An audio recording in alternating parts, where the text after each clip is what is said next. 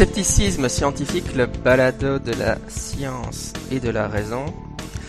Alors, je suis votre hôte Jean-Michel Abrassard et aujourd'hui je suis avec Jérémy. Salut Jérémy. Salut. Eh bien, aujourd'hui, euh, on va discuter. euh, Enfin, c'est surtout Jérémy qui va discuter aujourd'hui euh, de quelque chose qu'il fait dans le cadre de son de son travail, un peu de l'enseignement euh, de la pensée critique. Aujourd'hui, c'est pas, je vais pas trop parler puisque pour ceux qui ne le savent pas, je reviens. Hier, j'étais à à Nancy hier et avant-hier pour la tronche en live, euh, dont vous avez certainement pu écouter euh, l'audio ou regarder en vidéo sur YouTube euh, la semaine dernière. Et donc, je suis encore assez fatigué, mais Jérémy va nous parler de, ouais, ben voilà, de quelque chose. Tu, tu me l'avais déjà mentionné. Hein, je- euh, tu, tu t'occupes un peu. euh, Enfin, la plupart des gens, je pense, que savent que tu es hypnothérapeute, mais en réalité, Mhm. enfin, c'est pas en réalité, mais en parallèle à ta pratique d'hypnothérapie, tu as un autre travail. Alors, c'est quoi ce autre travail Bah donc effectivement, euh, côté de la, la thérapie, je suis employé depuis euh, presque 7 ans maintenant dans un service euh, qui s'appelle SAR. Donc SAR, ça veut dire Service d'action restauratrice et éducative. Pour les, pour les Français, euh, ou même pour les Belges qui ne connaîtraient pas, donc ce sont des services qui sont financés par, par l'État pour mettre en œuvre une série de missions euh, qui sont mandatées par, le- essentiellement par les juges de la jeunesse. Donc c'est missions qui sont en lien avec euh, la justice des mineurs. Donc ces, SAR en fait ont plusieurs, euh, plusieurs missions. Donc c'est des services qui existent depuis euh, quelques dizaines d'années. Et euh, actuellement ils ont quatre missions. Donc il y a, euh, une bonne douzaine de SAR en Belgique. C'est un peu réparti euh, par, par région. Après ça il y en a trois. Et donc ces quatre missions, euh, donc il y a le- les deux premières qui sont euh, déjà un peu connues du grand public. Il y a la médiation entre auteurs et victimes. Ça, c'est une mission donc, qui, qui, met en contact euh, direct ou indirect des, des, auteurs de, de faits qualifiés infractions avec leurs euh, victimes, victimes au pluriel. Et le but, c'est qu'il y ait euh, une sorte de favoriser une sorte de processus de, euh, de réparation par rapport à l'acte, qui est en même temps euh, bénéfice, un bénéfice pour l'auteur, tout comme euh, pour la victime. Ça, c'est la médiation. Ça existe aussi pour les adultes, euh, en médiation familiale, médiation commerciale. Enfin voilà, je pense que les gens savent un peu ce que c'est. Et puis il y a l'autre mesure euh, plus ancienne, c'est la prestation, donc prestation éducative d'intérêt général. Donc ça, c'est une mesure qui consiste à donner une peine de travail entre guillemets euh, à des, jeunes mineurs qui ont commis un, fait qualifié infraction et qui se retrouvent devant le juge. Euh, cette peine de travail, est aussi entourée de tout un aspect euh, éducatif. Donc ça consiste à, travailler pour un certain nombre d'heures bénévolement dans, un endroit qui rend service à la société. Ça peut être un home avec des personnes âgées, ça peut être des services avec des personnes handicapées, ça peut être aussi être des administrations communales. Enfin voilà, il y a toute une gamme de possibilités. C'est une mesure où il y a entre 30 et 120 heures de travail à prester la plupart du temps. Donc ça s'adresse à des mineurs, hein, donc 12-18 ans essentiellement. Et euh, donc comme je disais, il y a aussi un travail éducatif autour de ça. C'est pas uniquement, euh, on n'est pas des employés communaux. Euh, on reçoit pas le jeune en lui disant voilà, ok, t'as 30 heures à faire, tiens, tu vas là-bas, va, va bosser. C'est pas, c'est pas ça. Il y a quand même vraiment un travail autour on essaye d'aider le jeune à réfléchir sur euh, qu'est-ce qui fait qu'il s'est retrouvé devant le juge, euh, qu'est-ce qui lui a influencé, quelles étaient ses motivations, euh, comment est-ce qu'il peut éviter de refaire un peu les mêmes erreurs par la suite. Aussi, qu'est-ce que ça peut lui apporter de faire cette prestation Et la prestation permet aussi au juge de mieux connaître le, jeune. Donc il y a, un peu un aspect investigation entre guillemets, même si pas de l'investigation au sens psychiatrique. Hein, donc on fait pas une investigation très poussée au niveau de la personnalité du jeune. C'est plus des, des, des données générales. Ça permet au juge de voir comment le jeune peut se positionner par rapport à son délit, par rapport à, à la récidive ou euh, par rapport à la mesure qui lui est imposée. Ça, ce sont les deux mesures euh, les plus anciennes. Alors il y a, il y a une troisième mesure qui s'appelle la concertation restauratrice de restaura, ah, pardon, concertation restauratrice de groupe. Donc ça c'est une sorte de médiation, euh, mais qui est plus sociale, euh, où on invite aussi euh, d'autres personnes de l'entourage du jeune ou des victimes. Voilà, ça c'est une mesure qui est, qui est plus récente et qui est euh, plus rare encore. Je ne vais pas trop m'étaler dessus, mais donc c'est une médiation plus groupale. Mais Et puis il y a la, la... Oui, moi, tu, il y a quelques mois, on a entre nous, on avait discuté. euh, Tu, m'avais parlé de d'aider par exemple les, psychopathes ou les adolescents psychopathes à, avoir plus des essayer d'avoir de créer de l'empathie. Ça fait ça fait aussi partie de mhm. ça. Hein. donc ça, ça, serait partie du pôle prestation aussi. Oui, un petit peu. Même si on travaille plus dans le dans le module, euh, je vais en dire quelques mots, mais donc, euh, donc cette quatrième mission, donc qui est le, module de sensibilisation euh, aux conséquences des actes délinquants et aux conséquences sur les éventuelles victimes. Ça c'est le nom moins officiel. Donc c'est une mesure qui est relativement récente. Hein. On est là on est au septième euh, module réalisé. On en fait deux, deux trois par an pour l'instant. Et c'est euh, une nouvelle mesure qui a été mise dans les arrêtés euh, de loi de protection de la jeunesse euh, il y a quelques années. Ils nous ont proposé de créer ces, ces modules. Alors ça rentre dans un cadre un peu de formation au sens très large et les services pouvaient créer euh, un peu ce qu'ils voulaient, enfin pas ce qu'ils voulaient, mais ils avaient une grande marge de manœuvre pour créer une nouvelle mission autour de la formation. Donc nous on a choisi de, euh, de créer ces, ces, modules de sensibilisation.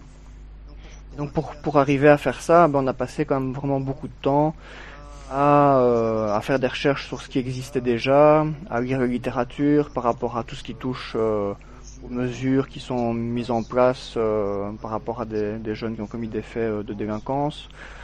Euh, voilà, donc il y a vraiment eu un travail important à ce niveau-là.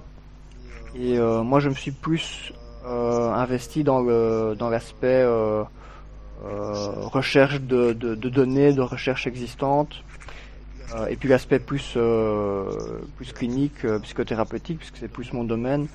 On a des équipes très pluridisciplinaires voilà, on a des, éducateurs, euh, juristes, euh, assistants psycho, criminologues. C'est pas, voilà, on n'est pas un centre de thérapie, c'est vraiment une équipe très, très pluridisciplinaire. Donc moi je me suis plus occupé de cet aspect-là et donc notamment bah, il y a pas mal d'études sur sur, les, tentatives qu'on fait avec les jeunes qui sont qualifiés de, de personnalité antisociale, hein, donc c'est ce qu'on appelait ce qu'on appelait psychopathe avant. Euh, voilà, donc il y a notamment des, des, des, études qui visent à évaluer les, méthodes qui sont utilisées pour essayer de leur euh, permettre de développer leur empathie, puisque c'est vraiment le, cœur du problème pour les, ce, diagnostic de personnalité antisociale ou anciennement psychopathie, c'est l'absence d'empathie pour, euh, pour les autres. Bon, ces, ces recherches, c'est pas encore hyper clair parce que pendant longtemps, on a dit que psychopathe n'avait pas d'empathie pour les autres. Dans les recherches récentes, c'est beaucoup plus nuancé. Euh, maintenant, ce qu'on trouve, c'est plutôt qu'ils sont capables d'avoir de l'empathie, qu'ils ont une empathie très euh, très sélective. Euh, ils peuvent activer entre guillemets quand ils en ont envie, mais sinon qui n'est qui pas très activé. Donc ça serait plus une sorte de switch comme ça on/off plutôt qu'une absence de capacité complète d'avoir de l'empathie. Donc il y a pas mal de, initiatives qui ont visé à essayer de développer cette empathie et qui ont euh, qui ont obtenu quand même certains euh, certains succès d'après la littérature. D'après la littérature, il y a une partie des jeunes qui, qui rentrent dans cette diagnostic de personnalité antisociale qui sont capables euh, d'avoir de l'empathie dans certains cas et de la développer et de pouvoir l'utiliser dans des cas plus nombreux. C'est quand même important de préciser que même si, si on parle de, de psychopathie, de personnalité antisociale, la plupart des jeunes euh, délinquants, et je pense que c'est pareil pour les adultes, euh, ne rentrent pas dans les critères de ce, ce diagnostic. Hein. Donc il ne faut pas non plus penser que la plupart des criminels sont des, des psychopathes en puissance. Simplement, le fait de s'être plongé un peu dans ces recherches, ça nous permet euh, de savoir un peu mieux comment est-ce que d'autres personnes ont essayé de travailler sur, euh, sur le développement de l'empathie, qui peut s'appliquer à toute personne qui a du mal à se mettre à la place des autres ou qui n'a pas encore beaucoup justement développé ses, facultés euh, euh, d'empathie, mais qui en a tout à fait le potentiel euh, de manière normale. Et c'est le cas de la plupart des jeunes qu'on voit chez nous. Hein. Donc c'est comme important de le préciser. Voilà, donc ça c'est un des aspects qu'on a un peu investigué.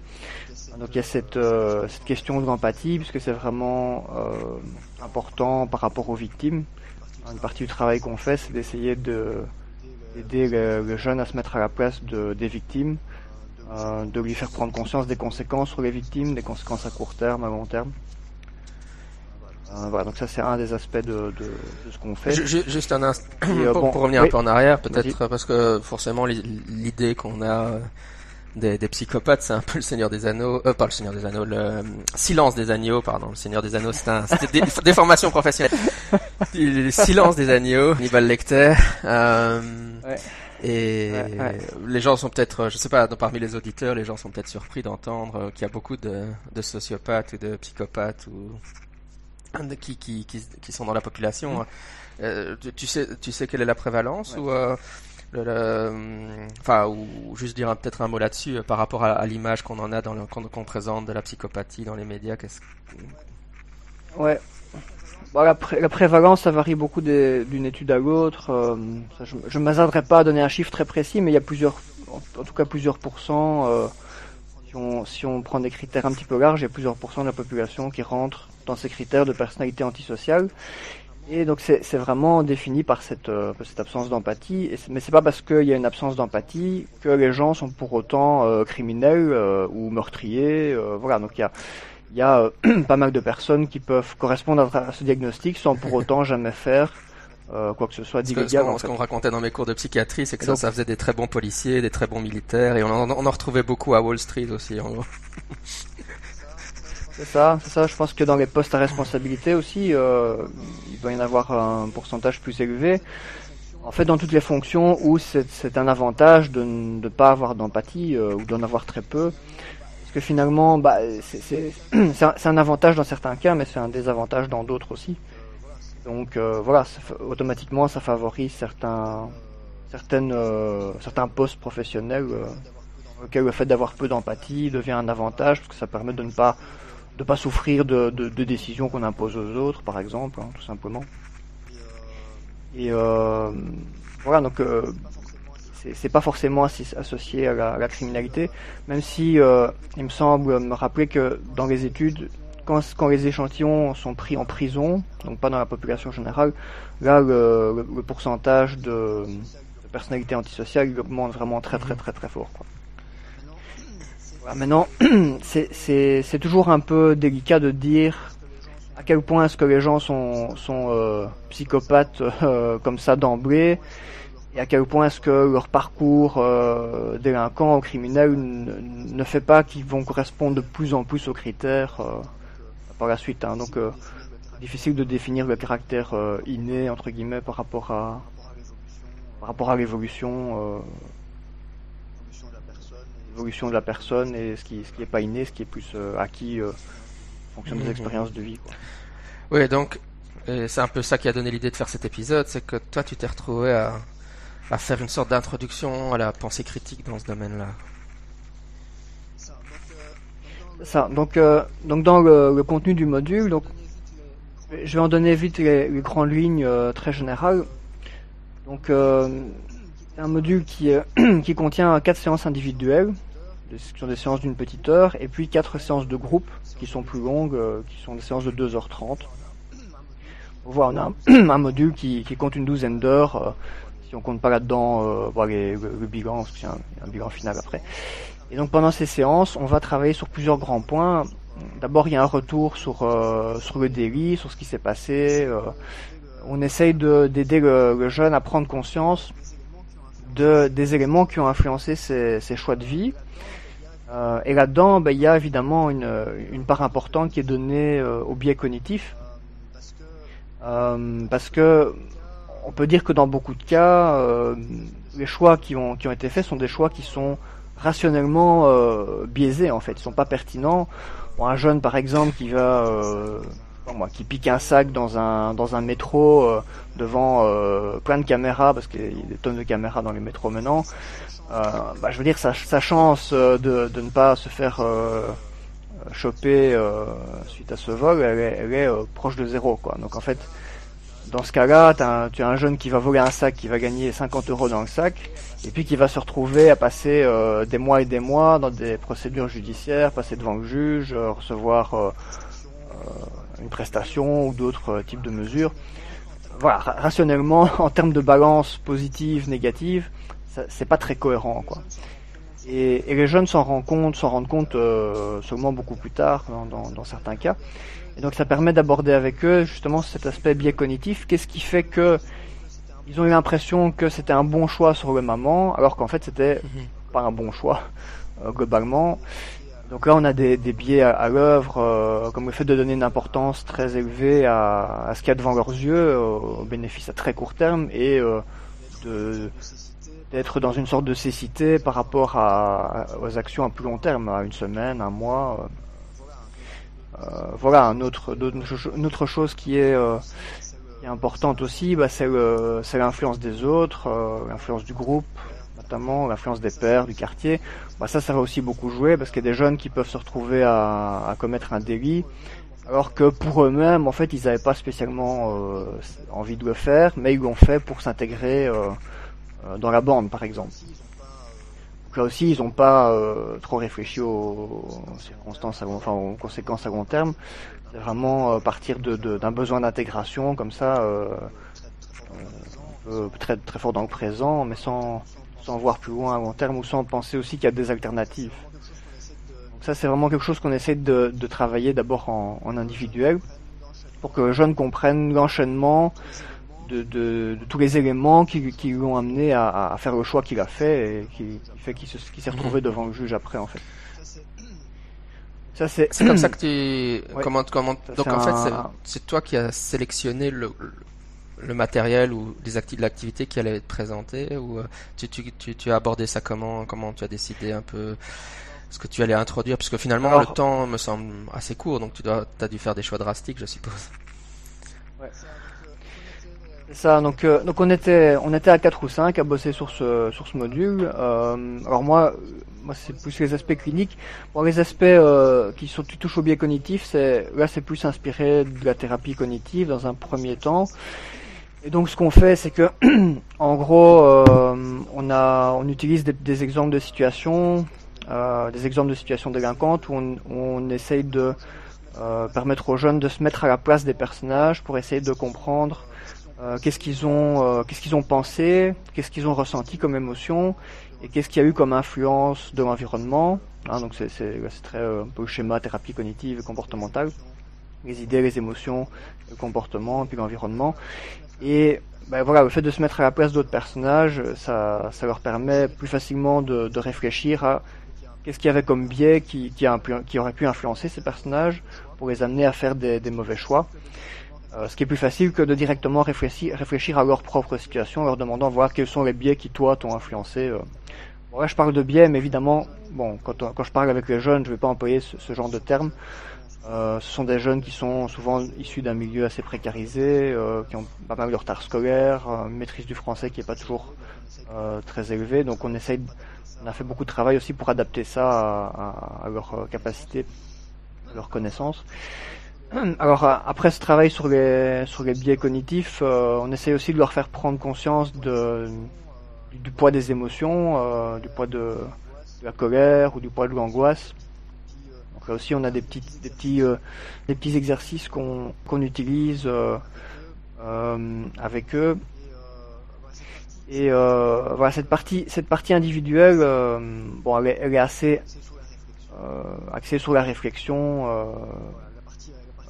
voilà, la partie, la partie groupe, il y a déjà plus de vécu, donc je vais, je vais en parler après. Donc, par rapport à ces biais cognitifs, voilà, c'est vraiment une introduction comme ça plus plus intellectuel euh, dans, dans ces, ces, premières séances. Il y a quelques autres, quelques autres éléments aussi, hein, parce qu'il y a le premier rendez-vous, il y a les parents qui sont là, euh, présentent un petit peu les règles de fonctionnement, euh, qu'est-ce que, comment ça va se passer dans la partie groupe, hein, voilà. Il y a différentes choses aussi. Et après, euh, on va retravailler ces biais euh, cognitifs de manière beaucoup plus euh, pratique et concrète par la suite dans la partie groupe. Parce que dans la partie groupe, donc on a on a quatre quatre séances donc dans ces, séances, les grandes lignes, c'est que on va travailler sur les, sur les perceptions et le manque de fiabilité des perceptions. Pour ça, on va utiliser plein d'expériences qui sont là déjà beaucoup plus euh, pratiques.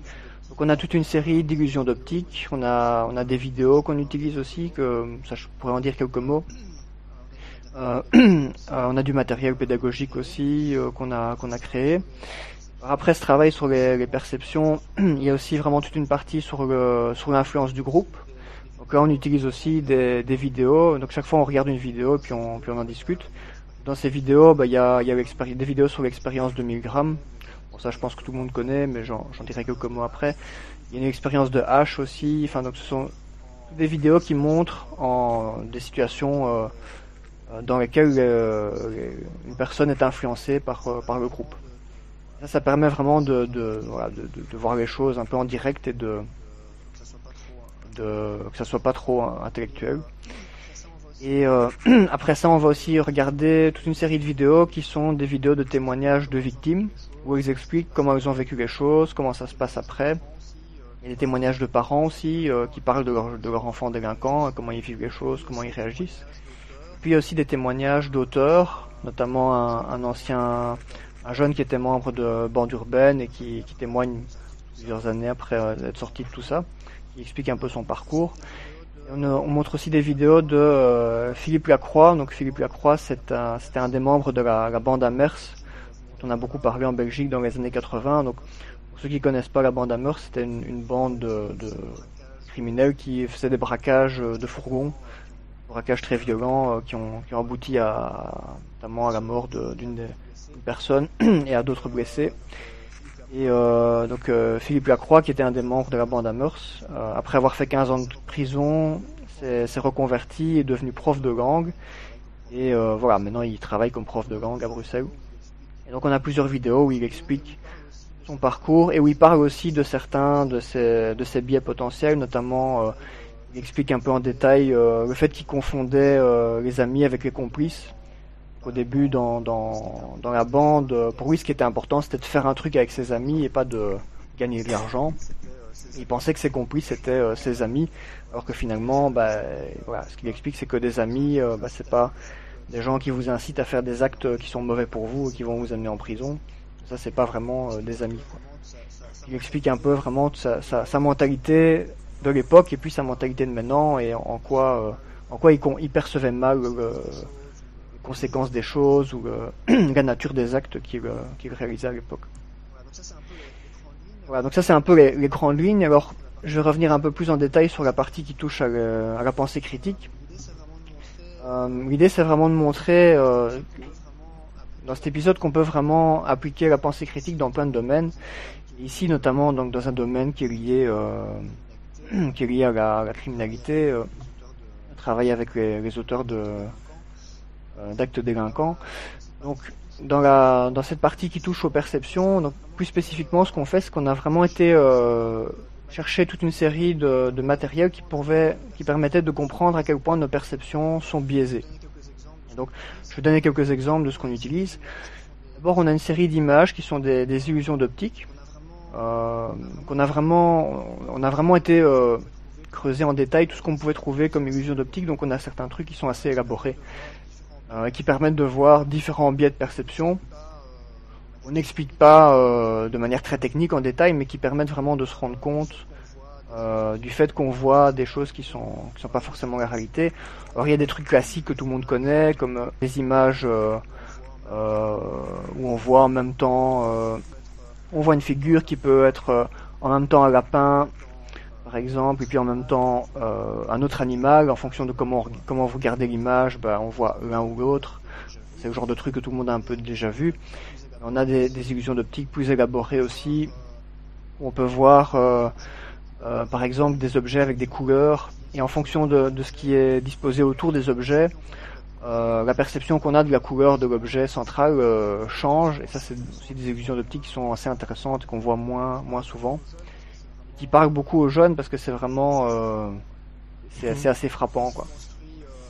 On a aussi construit, euh, celui-là je l'aime beaucoup, on a on a construit euh, un, un, dragon de Gardner. Je sais pas si pour les auditeurs qui connaissent pas le dragon de Gardner, vous allez sur Google et vous tapez dragon de Gardner. Donc Gardner c'est G A R D N E. En fait c'est un, un, un, dragon en carton qu'on peut construire. Il y a les plans sur euh, sur internet et qui donne vraiment l'impression que le dragon vous suit des yeux en fait. C'est un peu comme l'illusion de, euh, je pense que c'est la Joconde, hein, qui, donne l'impression un peu que ses yeux euh, vous suivent euh, quand on se déplace. Bon ici c'est beaucoup plus fort. C'est un dragon en carton qui est, construit d'une manière un peu spéciale, qui joue sur la profondeur. Et ce dragon, ben, nous on, on, en a construit un assez gros qu'on a fait faire dans une imprimerie et il est disposé dans la pièce dans laquelle on fait les modules c'est assez marrant parce que on a vraiment l'impression quand on se déplace dans la pièce que le dragon, que sa tête tourne et, nous suit des yeux, c'est assez euh, impressionnant. Euh, voilà, vous pouvez voir cette illusion en vidéo sur YouTube. Ceci dit, euh, très facilement. je trouve que ça, pour regarder la Joconde, je trouve que la Joconde, ça, on a quand même fort l'impression qu'elle nous suit les yeux, je pense. Mais c'est vrai peut-être pas qu'elle bouge de la tête, mhm, mais mhm. c'est vrai que oui, c'est c'est une c'est une illusion qui est quand même assez euh, assez frappante si si on si on fait l'effort de regarder, enfin de, de contempler la Joconde et de, de voir s'il nous suit des yeux. C'est vrai que c'est assez marrant. Ouais. Et, et comment comment les gens les jeunes réagissent à ce parce que enfin je sais pas moi ça, ça à la fois c'est concret parce que c'est vrai que montrer des illusions d'optique euh, mhm. forcément les ils, ils, découvrent la, la fiabilité de la perception mais est-ce qu'ils arrivent Comment est-ce qu'ils arrivent à connecter ça à, Est-ce que c'est pas trop abstrait? Enfin, comment comment ils réagissent à cette approche? Ouais. Ouais. Alors c'est une bonne question. Euh, effectivement, euh, les tout premiers modules, on a on avait un peu de mal avec euh, justement faire des liens entre les choses. Et je pense que maintenant on y arrive assez bien. Et ce qu'on ce qu'on fait pour ça, c'est que euh, on essaye toujours de, quand on, dans la discussion, on essaye de, rattacher ça à d'autres situations en fait. Donc euh, l'idée c'est vraiment de leur dire ok voilà ici vous, vous avez l'impression que vous voyez une image, mais ce que vous voyez bah c'est c'est pas c'est pas la réalité. Mais le principe il est le même dans une situation où vous avez l'impression par exemple de voir que euh, euh ce que vous ce que vous pensez à faire bah ça a l'air vraiment positif, alors qu'en fait euh, bah, une semaine plus tard vous vous rendez compte qu'en fait non c'est pas positif quoi on essaye de donner des exemples comme ça pour qu'ils puissent faire le lien entre les choses. Et euh, on leur demande aussi, euh, dans certains cas, si, ça leur fait penser à des choses, s'il y a des situations vécues. Et puis il y a d'autres tâches aussi qui, euh, travaillent ces, difficultés de perception autrement. Par exemple, on, a une tâche aussi qui, ressemble un peu au téléphone arabe.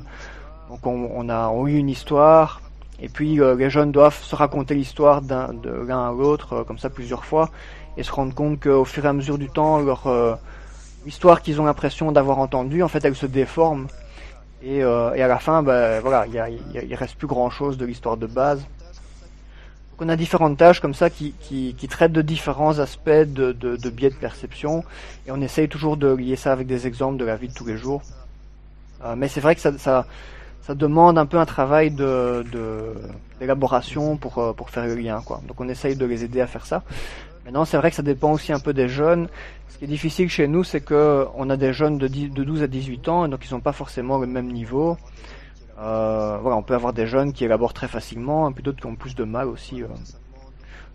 Voilà, donc ça, ça demande. On, essaye d'individualiser aussi un peu aux réactions des gens. Donc si on voit qu'ils ont du mal à comprendre, on va donner plus d'exemples, par exemple. Euh, voilà. Et donc, comme il, y a différentes tâches qui vont tous dans le même sens, dans le sens de, comprendre que la perception des choses qu'on a peut être biaisée ou qu'on peut faire des choix qui sont pas finalement des bons choix pour nous. Euh, voilà, comme toutes ces tâches vont un peu dans le même sens, voilà, c'est un peu comme ça qu'on s'assure euh, du fait qu'ils aient compris le message euh, global, même si peut-être il y a certaines tâches qui vont moins bien intégrer en fonction de la personne. Ouais, parce que même l'idée, euh, l'idée que l'environnement nous influence notre comportement, euh, enfin, par exemple, euh, comme tu l'as dit, la, tâche de Milgram, je, je, pense que c'est pas, c'est, pas si facile à à comprendre même pour des adultes ou, ou, ou même au-delà de ça à l'accepter. J'ai l'impression que souvent on, on, a une sorte de biais qui nous fait penser qu'on est imperméable. Les autres sont peut-être influençables par la culture, mais nous, on arrive. Bah, c'est ce qu'on va souvent entendre des gens qui vont dire oui, mais sur moi la publicité ça fonctionne pas. Bah, si la publicité ça fonctionnait pas sur sur les gens, les, les, investisseurs publicitaires ne paieraient pas des millions pour vous faire de la pub. C'est bien parce qu'elle marche en fait la publicité. Mais mais on a une sorte de de croyance dans le fait que ça ça affecte. Ok, ça affecte les autres, mais mais, mais moi euh, moi si je suis dans un milieu, enfin si si on me mettait dans la dans l'expérience de Milgram, moi, je, je serais capable de, de m'extraire de l'influence sociétale. Euh, euh enfin, mhm, juste mhm. une petite réaction comme ça, mais c'est vrai que. c'est une, euh, une bonne réaction. On a, on a réfléchi aussi à ça, parce que c'est vrai que c'est une difficulté. Alors, une des, des choses qu'on a trouvé pour parer un peu à ce problème, c'est qu'on a quelques tâches qui sont vraiment des, mises en situation avec du vécu, c'est où les jeunes vivent eux-mêmes l'influence du groupe. Par exemple, il y a une tâche où on va, on a un, espèce de petit tableau comme ça, euh, on, donne, on donne un pion à chaque jeune, et sur l'espèce de petit tableau, on va leur présenter des situations et ils, vont devoir poser leur pion en fonction du fait qu'ils sont euh, plus ou moins d'accord ou plus ou moins pas d'accord. Et donc dans les situations qu'on propose, il y a d'abord des situations assez banales, et puis il y a des situations beaucoup plus polémiques, euh, où on sait que la vie va être plus facilement divisée euh, ou, ou, créer débat. Et donc, quand ils posent leur, euh, leur pion, donc ils doivent réfléchir à où ils vont le mettre, et puis ils doivent tous le poser en même temps. Et à ce moment-là, on leur demande si, on leur demande d'expliquer pourquoi ils ont mis leur pion à tel endroit, donc pourquoi pourquoi ils sont plus ou moins d'accord, ou pourquoi ils agiraient d'une telle ou telle manière. Et à ce moment-là, on, demande aux, jeunes si euh, s'ils ont envie de changer de, position, quoi, s'ils changent d'avis. Et souvent, dans, en tout cas dans les situations plus, polémiques, il y a des jeunes qui changent d'avis. D'abord, ils mettent, ils mettent, euh, ils mettent euh, leur pion à un certain endroit. Et après, quand ils entendent ce que les autres disent, bah ils changent, quoi. Tu vois, parfois de manière assez, assez importante. Euh, donc là, là c'est, ce genre de tâche, ça nous permet aussi de, de, de relever ce, cet aspect-là, de, de dire voilà, bah là vous avez vous avez pensé une chose, et puis en voyant, en entendant ce que les autres disaient, vous avez euh, vous avez changé d'avis. Alors qu'est-ce qui qu'est-ce qui fait Pourquoi est-ce que vous avez changé de, de position quoi? À ce moment-là, ils expliquent en général euh, les choses. Donc souvent, ils ont été influencés par euh, par ce qu'on dit, par ce que disent les autres quoi. Le fait d'entendre euh, d'autres jeunes euh, qui tenaient une certaine posture, bah voilà, ils, se sont parfois euh, remis en question. Alors pas, et ça, ça permet aussi d'aborder un peu l'influence du groupe. Donc ça, on a, on a une ou deux tâches comme ça qui, euh, visent à, faire expérimenter un petit peu. Maintenant, bon, c'est clair que ça reste, reste une introduction parce qu'on a, on a, on n'a pas énormément de temps. Hein, c'est pas, ça reste relativement court. Et puis euh, voilà, c'est des tâches qui, qui ont certaines limites aussi on essaye de qu'il y ait un petit peu de un peu de vécu là-dedans en fait. C'est pour ça qu'on a une partie groupe et qu'on fait pas que de l'individuel. Parce qu'on voulait aussi pouvoir observer l'interaction au niveau du groupe et en dire quelque chose. Et donc il y a ça arrive pas dans certains groupes mais ça arrive pas dans tous les groupes. Mais il y a certains groupes où il y a vraiment une influence qui, qui existe où il y a par exemple certains certains leaders négatifs ou positifs qui vont qui vont euh, assez vite euh, transparaître. Donc là souvent on va on va pouvoir aussi en dire quelque chose quoi par rapport à ça, par rapport au fait d'être influencé par les autres. Donc on essaye de faire, de rendre ça euh, vivant au travers de, certains exemples vécus. Euh, on demande aussi aux jeunes de réfléchir à des situations où ils ont été influencés, des situations où ils ont eu du mal à dire non. Et après, on en discute ensemble. Chaque, chaque jeune doit un peu présenter sa situation. Et les autres peuvent réagir aussi. Voilà, donc on essaye vraiment de les aider à, que ça soit, c'est pas uniquement un cours ex, ex cathedra quoi. Hein, c'est c'est très participatif. Euh, c'est pas un cours d'école quoi. On essaie de rendre ça quand même le plus dynamique possible. Maintenant c'est en, en évolution parce que chaque euh, bah, les premiers modules qu'on a fait euh, depuis il y a quand même pas mal de choses qui a changé, qui ont changé. Donc à chaque fois on, on essaie de voir comment ça se passe et d'améliorer le truc quoi. Donc c'est un peu en constante évolution. Et euh, dans les dans les vidéos donc effectivement l'expérience de Milgram c'est c'est assez euh, vrai que ça peut être assez abstrait d'imaginer euh, qu'on est tous euh, touchés par ça. Euh, par contre, avec l'expérience de H, c'est là je trouve, enfin de ce que j'observe, les jeunes la, comprennent très facilement et, en général acceptent le fait qu'ils vont être influencés. L'expérience de H, donc c'est, on, a un groupe de sujets à qui on montre des des feuilles de une feuille de papier où il y a différentes lignes, des lignes verticales de différentes hauteurs. Et en fait, euh, ça, ça sert d'exemple, de, c'est lignes de différentes auteurs. Et après, on va présenter une ligne au groupe. Et donc chaque personne doit dire euh, quelle est la, ligne dans l'exemple, euh, 1, 2, 3, 4, qui correspond, qui a la même hauteur que la ligne euh, qu'on montre en fait.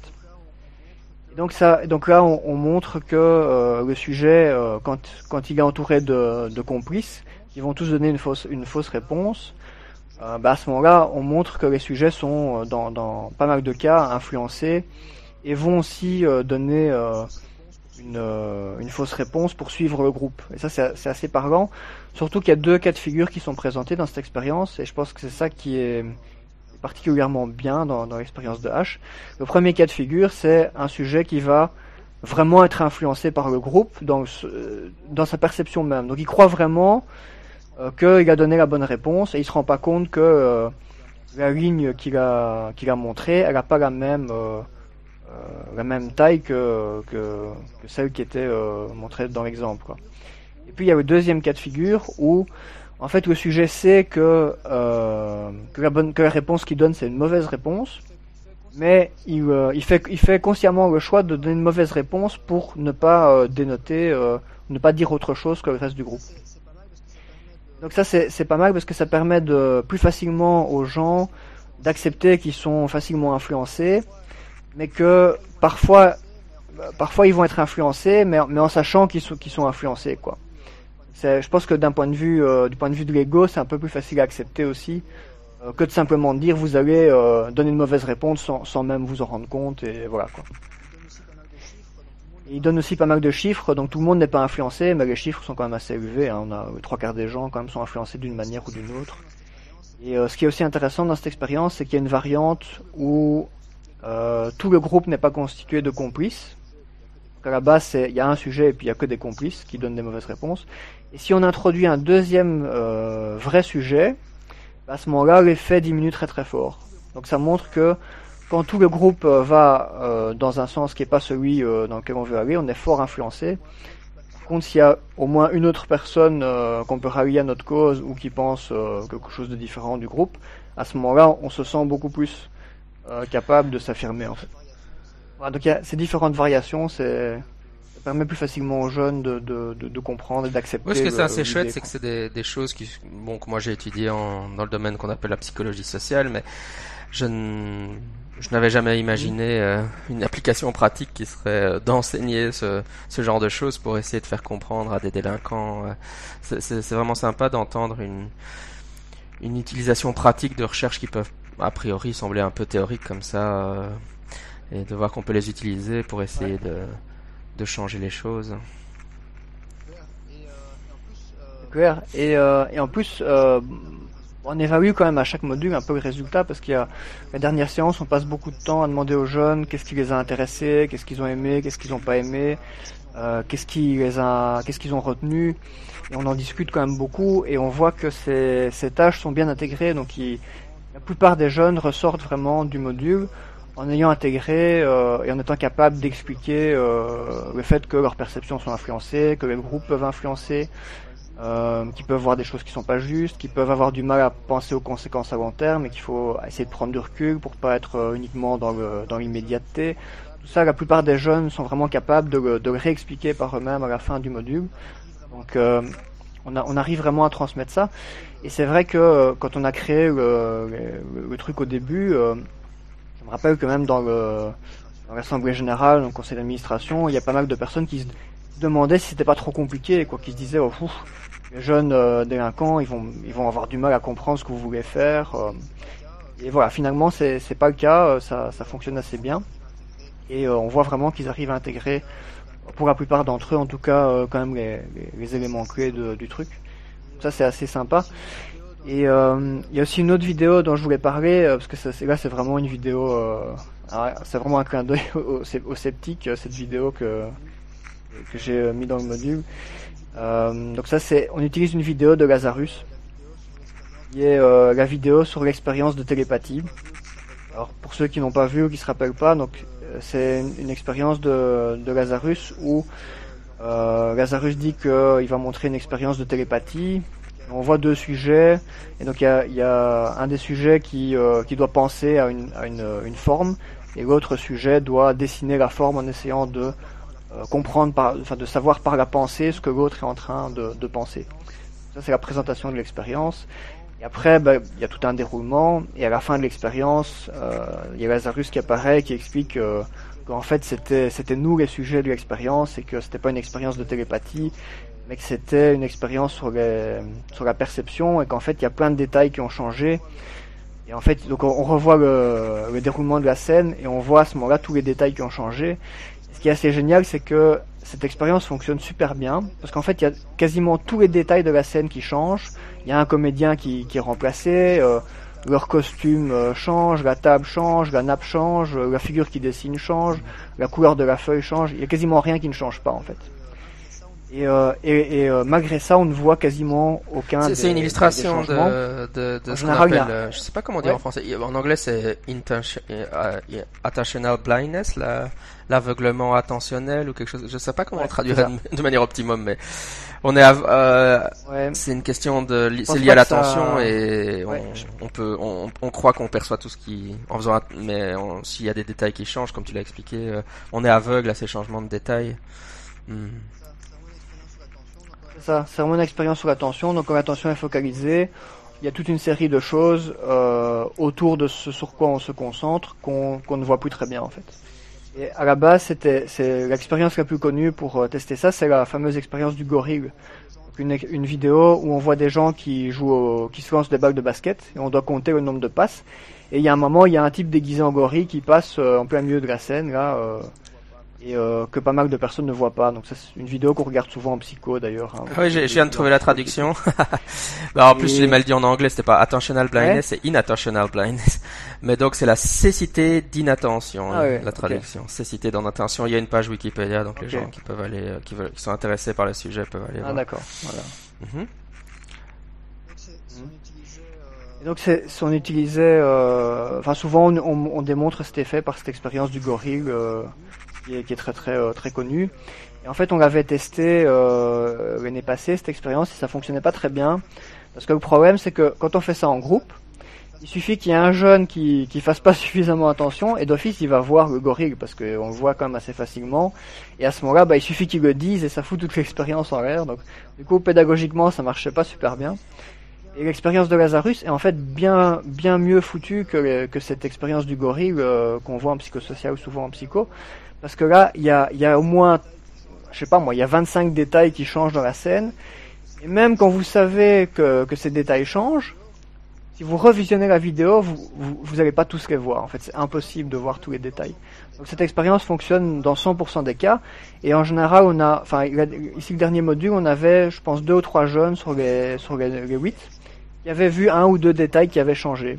Mais ils n'avaient pas vu les trois quarts des autres détails, quoi. Coup, ça fonctionne vraiment très bien. Après, on peut, on peut repasser la, la scène et euh, les jeunes se rendent compte qu'il y a plein de choses qui étaient là juste devant leurs yeux et qu'ils n'ont pas vu quoi. Ouais, c'est un truc ça c'est assez frappant. Qui est lié un peu à l'illusionnisme. Je pense que à, à, avant euh, avant Lazarus, mm -hmm. je crois que je l'avais vu chez Richard Wiseman avait utilisé ce genre de choses, euh, qui est un, un, sceptique et spécialisé dans le paranormal, mais il est aussi un magicien et donc je pense que c'est un, un, mécanisme que les, les, magiciens utilisent pas mal aussi mm -hmm. dans leur euh, dans leur spectacle. Hein. Mais c'est le fameux détournement de l'attention des illusionnistes. Hein, ouais comme quand Uri Geller plie ses cuillères, il n'y a, a, pas de truc dans le fond. Enfin, son truc, c'est de détourner l'attention. Il, il, il, nous fait regarder ailleurs pendant que lui est en train de plier la, la, cuillère avec ses deux mains dessus. Et on se dit, mais comment il arrive? Ben, C'est ça, en fait. C'est que les illusionnistes ont des techniques pour, que, pour vous faire regarder ailleurs et pour que vous ne fassiez pas attention à ce qu'ils sont en train de faire à un autre endroit et donc on est aveugle alors euh... donc c'est vrai que ces expériences de psychologie dont tu parles je, je pense qu'elles ont été euh, imaginées pour lorsque il y a un certain nombre d'années, euh, des, psychologues se sont intéressés à, essayer d'étudier de manière psychologique qu'est-ce que les illusionnistes font sur scène depuis très longtemps. mmh, ouais, c'est ça. Je pense qu'il y a plein de, manières d'abuser de ces effets euh, en fonction de euh, quand on, les connaît vraiment bien et pour les illusionnistes, ça me fait penser à une vidéo où je voyais un type qui expliquait certains, certaines, euh, euh, certaines tâches aveugles comme ça, et il montrait que en ayant une bague dans sa main, s'il faisait passer la bague d'une main à l'autre, euh, en fonction du, du mouvement qu'il faisait, si, c'était un mouvement linéaire ou un mouvement plutôt euh, en ellipse, en fonction du mouvement qu'il faisait, on avait une tâche plus ou moins aveugle à l'endroit du départ du mouvement, par exemple. C'était bon, c'est un exemple tout basique, mais c'est vrai que quand il faisait son mouvement, en fait, on, on, ne voyait plus ce qu'il avait, euh, on voyait plus ce qui se passait au niveau de sa première main, quoi. C'est-à-dire, on, voyait la balle, on suivait la balle qui arrivait à, sa deuxième main, et en fait, au niveau de la première main, après, après son mouvement, il pouvait faire ce qu'on voulait parce qu'on on voyait plus ce qui se passe, quoi. Je pense qu'il y a plein de, de petits détails comme ça qu'on peut apprendre à, manipuler et qui permettent de de faire des choses sans que le voient et sans qu'ils imaginent. Pour, la, pour, la, pour Uri Geller, finalement, le truc qu'il utilise est tout bête puisque finalement il plie la, la cuillère. Je veux dire de enfin voilà, il tient la cuillère, il la plie, mais il arrive à, à faire qu'on ne voit pas son mouvement. Mais pour lui, la difficulté, et c'était là qu'il était qu'il est doué ou qu'il était doué, c'est que évidemment il est filmé par des caméras et il arrive à contrôler les caméras pour ça, puisque les illusionnistes normalement ils, manipulent l'attention des spectateurs dans la salle, mais manipuler qu'est-ce que le caméraman est en train de filmer alors que le caméraman n'est pas dans la combine, ça c'est beaucoup plus dur. Mais par exemple, ce qui il, il était assis euh, sur euh, sur un fauteuil, on lui donne la cuillère, puis il n'arrive pas, et puis au moment où il va faire, où il va exécuter la pression pour terner la cuillère, il se lève brutalement, sans, sans avertissement, et se dirige vers euh, vers la caméra. Et donc le caméraman est en train d'ajuster son, son image mmh. pour qu'on le voit mieux, et pendant ce temps-là, il plie la cuillère. Donc c'était c'était sa capacité à contrôler les caméramans qui était fabuleuse. Quoi. Mais il a quand même été pris parfois, euh, surtout ces dernières années, en flagrant délit. Mais parce que ça devient de plus en plus dur de faire ça. Mais dans les années 60, euh, il, il, y arrivait bien parce que la technologie n'était pas encore c'est assez facile. Ouais. Ah, après, le gros truc, c'est de dire euh, parfois on triche, mais parfois évidemment. bah, c'est chouette. On a... Est-ce qu'on a fait un peu le tour de ce que tu voulais dire euh? Alors, ouais, il y a encore, euh, encore un, un, ou deux petits points que je voulais aborder.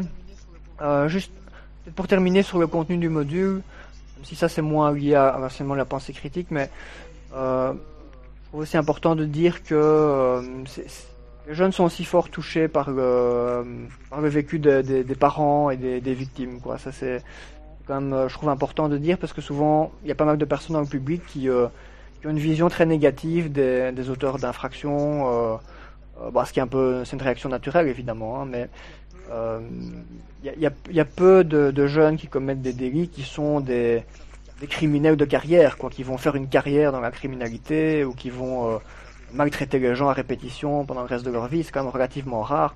La plupart des jeunes euh, quand même évoluent bien et euh, vont en général une fois qu'ils arrivent au début de l'âge adulte ou avant euh, ne plus commettre de délits quoi. Donc c'est quand même important je pense de dire ça parce que parfois on a une image tellement déformée dans le public de ces jeunes, c'est que c'est voilà, c'est pas des monstres, c'est pas des psychopathes. La plupart des jeunes, voilà, c'est un peu un accro de parcours ou une situation où ils ont été influencés ils avaient envie d'avoir un peu d'argent facile, ils n'ont pas euh, réalisé que ce serait euh, des conséquences parfois très graves pour les victimes, pour leurs parents. Enfin voilà, ça permet d'humaniser un peu. Euh, je pense que c'est parfois nécessaire d'essayer d'humaniser un peu ces, les auteurs d'infractions. Ça, c'est, ce que je voulais dire sur le, module. Alors, il y a encore un, point important que je, voulais aborder aussi, qui est aussi lié à la pensée critique. C'est que Ici, euh, cette mesure, comme, pas mal d'autres euh, mesures qui existent hein, dans, l'aide à la jeunesse ou la protection de la jeunesse, c'est vraiment quelque chose de réactif. Donc, euh, une fois que les jeunes ont, sont dans une situation qui pose problème, on, agit pour essayer de, d'influencer la suite du parcours, hein, pour dire ça comme ça. mais évidemment, ça pose quand même toujours des questions parce que quand on voit les, jeunes qui, arrivent chez nous, et c'est pareil pour les adultes, dans les prisons, ou, évidemment, c'est que c'est pas n'importe qui, ces, jeunes ou ces, ou ces criminels adultes. Ce sont des gens souvent qui sont euh, issus de milieux précarisés, euh, qui sont arrivés en Belgique il y, a, il, y a, il y a peu de temps, ou il y a quelques années, euh, qui ont une maîtrise du français qui est, qui est pas, pas très bonne, qui sont en décrochage scolaire, qui vivent dans des quartiers où dès qu'ils sortent dans la rue pour être un peu avec leurs potes, bah, qu'est-ce qui se passe? Il y a euh, dans leur groupe de copains, il y en aura euh, un qui aura été en IPPJ, un autre qui propose de faire des vols. Euh, voilà, donc il y a tous ces facteurs-là qui sont des, facteurs qui sont pas internes à l'individu spécialement, mais qui sont plus des facteurs d'influence sociale, d'influence de la société, d'influence économique. ces facteurs, on voit, on voit qu'ils ont un rôle très important. Hein. Moi, je là où je travaille, je vois quasiment jamais euh, des jeunes qui habitent à Woluwe Saint-Lambert, à Ixelles, et qui s'appellent euh, Jacques ou Anthony ou Kevin. Euh, c'est une population particulière. Hein, donc pas mal de, jeunes qui viennent du Maghreb, notamment. C'est pas parce que, évidemment, pas parce qu'ils viennent du Maghreb qu'ils sont plus criminels, ou parce qu'ils sont étrangers qu'ils sont plus criminels, mais c'est parce qu'ils sont ils sont mis dans un dans un environnement aussi particulier qui est, plus défavorisé et qui augmente la probabilité que ces jeunes vont à un moment ou à un autre euh, soit être influencés, soit penser à faire des vols par manque d'argent ou parce qu'on fait la même chose autour d'eux. voilà, il y a tous ces facteurs comme ça qui sont, qui sont aussi très importants et je pense qu'on a encore un manque au niveau de la société euh, de prise en compte de ça. On est tout le temps dans des mesures réactives et c'est pareil pour ces, fameuses questions de radicalisation, hein, de radicalisation, euh, de, de apprentis djihadistes en tout genre. Euh, bon, c'est bien beau d'essayer de faire des actions une fois qu'ils sont radicalisés, mais c'est un peu euh, l'arbre qui cache la forêt aussi, quoi. C'est-à-dire que au mieux, enfin, en plus, on, en plus, on fera évoluer l'environnement dans lequel ces gens euh, grandissent et, vivent et sont éduqués et font des expériences. Au moins, on aura besoin d'intervenir quand il y a des problèmes, quoi. Ça, je trouve que ça, y a quand même un manque à ce niveau-là. Euh, un manque de compréhension déjà peut-être au niveau du grand public et aussi un manque d'action euh, au niveau de des gouvernements, euh, des, politiques quoi. Hein. on agit quand les gens sont délinquants, mais voilà, c'est pas c'est pas ça le, cœur du problème non plus. Et pour le cœur du problème, on est vraiment loin de, de, faire ce qu'il faut pour, pour diminuer ces facteurs de risque, à mon avis. Quoi. Très bien.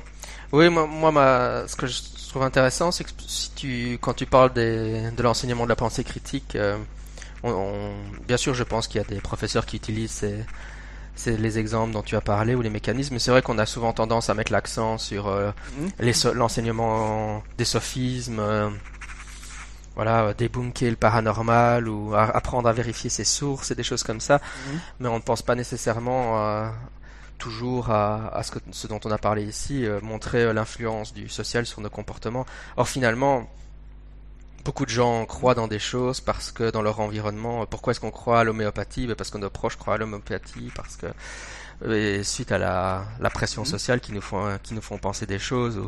et donc euh, c'est vrai que ça ça je trouve que c'est intéressant de rappeler que c'est c'est bien d'inclure ces éléments aussi dans dans les initiatives pour enseigner la, la pensée critique.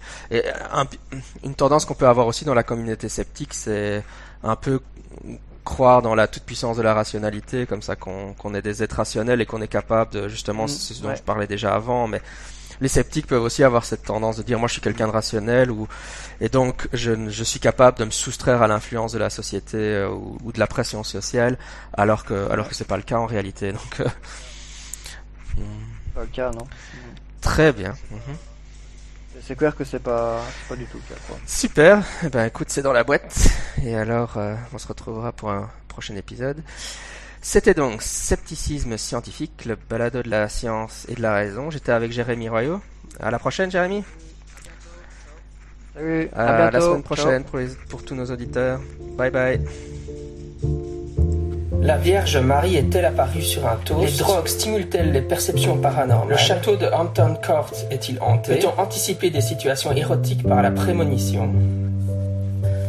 Si vous voulez connaître la réponse à ces questions ainsi qu'à beaucoup d'autres, vous les trouverez dans le livre 60 questions étonnantes sur le paranormal et les réponses qui apportent la science de Jean-Michel Abrassard aux éditions Mardaga dans la collection In Psycho Veritas.